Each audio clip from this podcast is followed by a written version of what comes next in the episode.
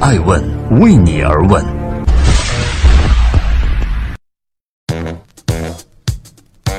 Hello，大家好，二零一八年十二月十二号星期三，爱问人物创新创富，欢迎大家的守候。今天我们来聊一聊迟早要拿诺贝尔奖的张守胜，一位已经想好了自己百年后墓志铭的科学家。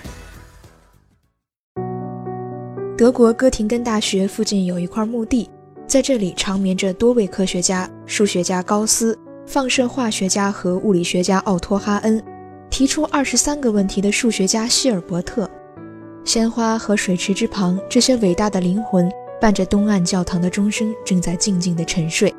唯有墓碑上由其生前发现的数学或物理公式组成的墓志铭，还在讲述着他们一生对科学的追求与奉献。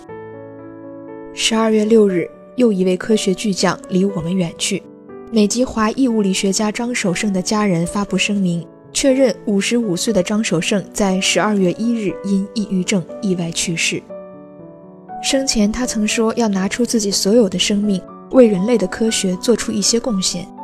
这位十五岁考上复旦大学的少年生，被杨振宁称为迟早要拿诺贝尔奖的弟子。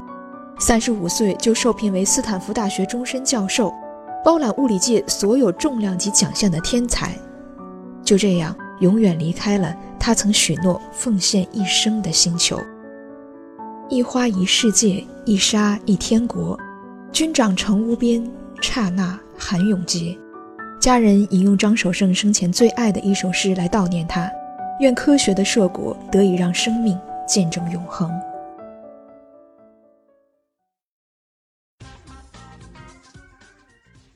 欢迎继续守候聆听《爱问人物》，爱问人物创新创富，迟早要拿诺贝尔奖的天才。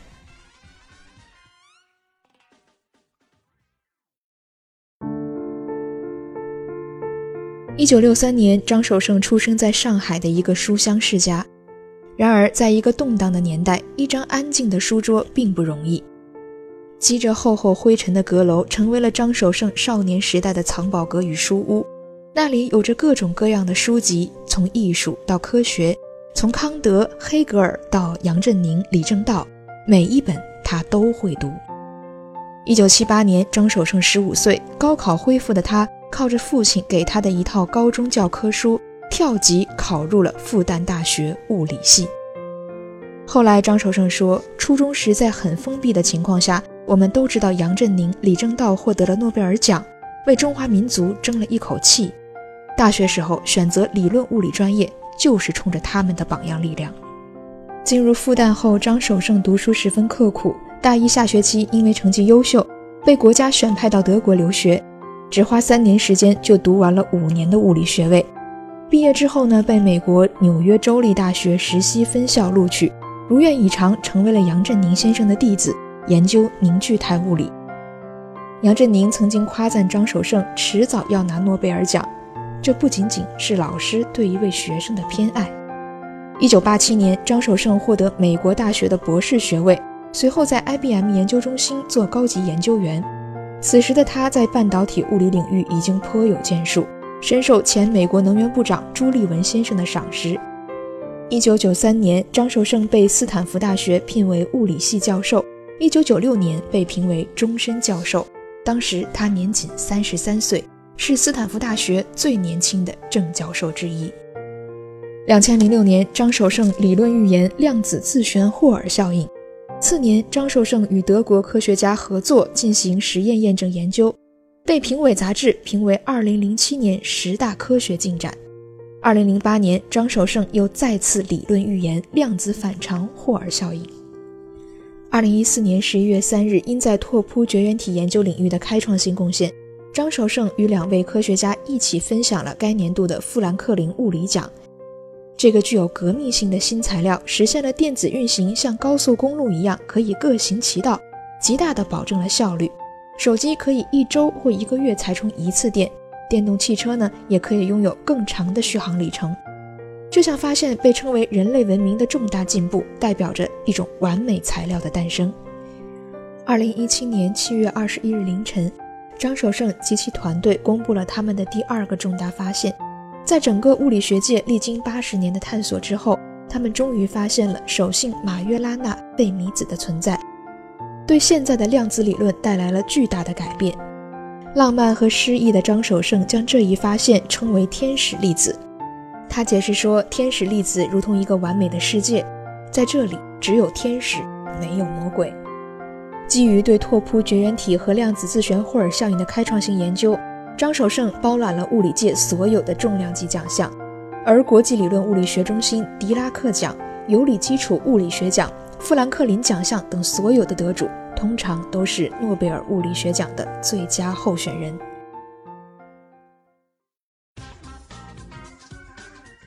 欢迎继续聆听《守候爱问人物》，爱问人物创新创富，做科学与资本桥梁的跨界人。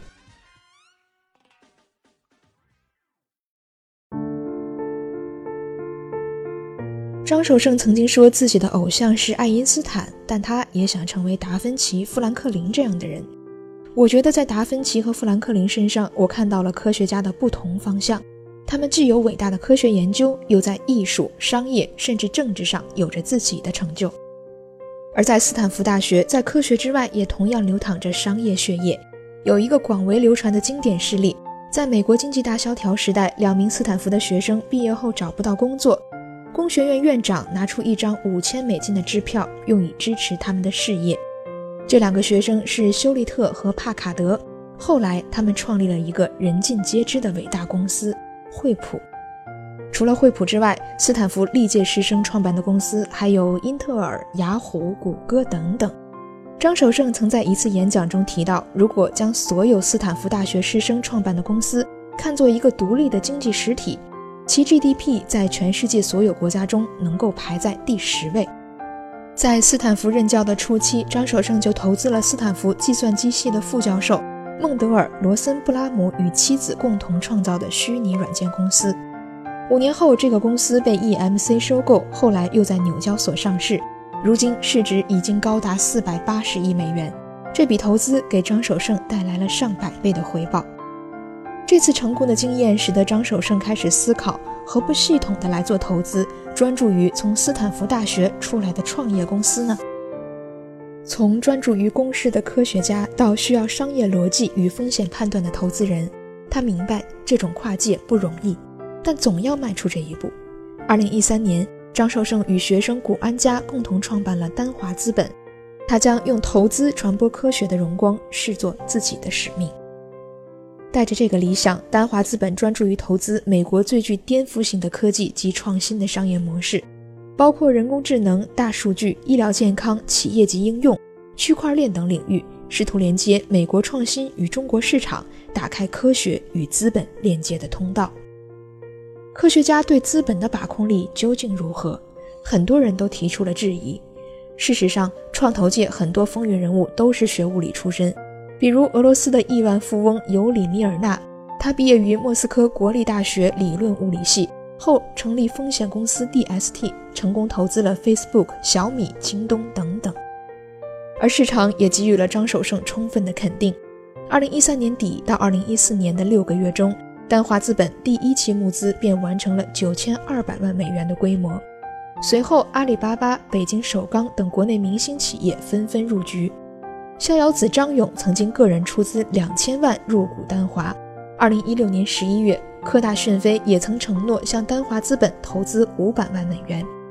二零一七年底，京东方也曾宣布向丹华资本注资六千万元人民币。在多变的资本环境中，丹华的表现并没有让投资人失望。根据相关数据，在成立五年中，丹华共投出一百四十七笔资金，其中十八个为领投。每笔投资的金额在几百万到两三千万美元不等，其中不乏跨境电商平台等多家独角兽公司，并且成功退出项目五个。历史发展的必然规律是科学思维指导经济与投资，这是张守胜坚持的理念，也是丹华资本的投资特色。二零一八年美国硅谷高科技创新创业高峰会上，张守胜曾讲到。区块链和量子计算、人工智能将成为未来的信息技术三大模块。而早在丹华成立之初，张守胜就开始关注非常前沿的区块链领域。我们的信念是建筑在一个数学的算法上面。区块链的到来能导致一场新的互联网革命，一个合久必分的时代必将会到来。他被称为区块链的布道者。于他而言，区块链不是炒币，也不是投机，而是美妙的数学原理。他并不在意区块链引发的争议，追求数学上的合法性。他一直坚信，建立在数理逻辑基础之上的人类理性，最终会解决人类自身发展中碰到的所有问题。而这也令他成为为数不多的推崇区块链技术的科学家。欢迎继续聆听《守候爱问人物》，爱问人物创新创富，用一个公式概括世界的投资人。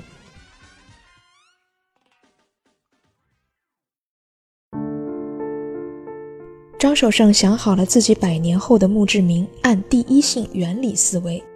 这个原理最早由亚里士多德提出，在任何一个系统中都存在第一性原理，即一个最基本的命题或假设不能被省略，也不能被违反。罗振宇在逻辑思维中进一步讲到，第一性原理的思考方式是用物理学的角度看待世界的方法，也就是说，要一层层剥开事物的表象，看到里面的本质，然后再从本质一层层往上走。张守胜试图将错综复杂的投资最简化。寻找一个永恒的公式，在他看来，第一性原理往往具备着普世价值，放之四海而皆准，不会因为换一个行业就此失灵。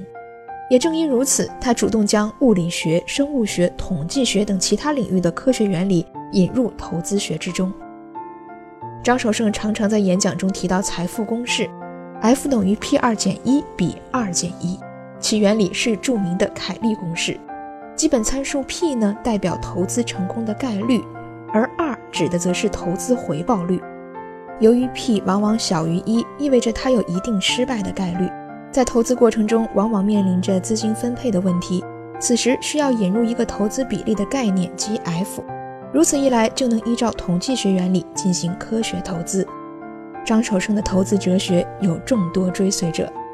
几年前，清华大学经管学院韦伦楼报告厅曾有一场张守胜教授的名为《科学创新与投资》的讲座。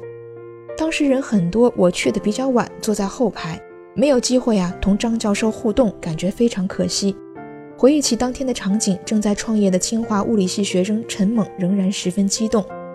张守胜教授从自己的研究经历讲起，循序渐进，非常朴实，从科研到投资。张教授一直贯穿着他科学的思维方式。中国科学院物理所研究员、北京凝聚态物理国家实验室首席科学家丁红如此评价这位认识多年的老朋友：他不同于一般的科学家，不呆板也不木讷，看上去啊就像是个明星，非常能言善辩，也很具有鼓动性。总的来说，他是一个很有魅力的人。如今，未来科技的发展还不得而知。但这位风趣幽默、侃侃而谈又严谨认真、追求真理的教授已经离开了。他曾架起资本与科学之间的桥梁，将海内外学术连接起来，也让无数创业者在寒冬看见曙光的温暖。最终带着一生的智慧、思考或者是迷惑，步入了另外一个世界。愿那里也有天使粒子，如同一个完美的星球，只有天使，没有魔鬼。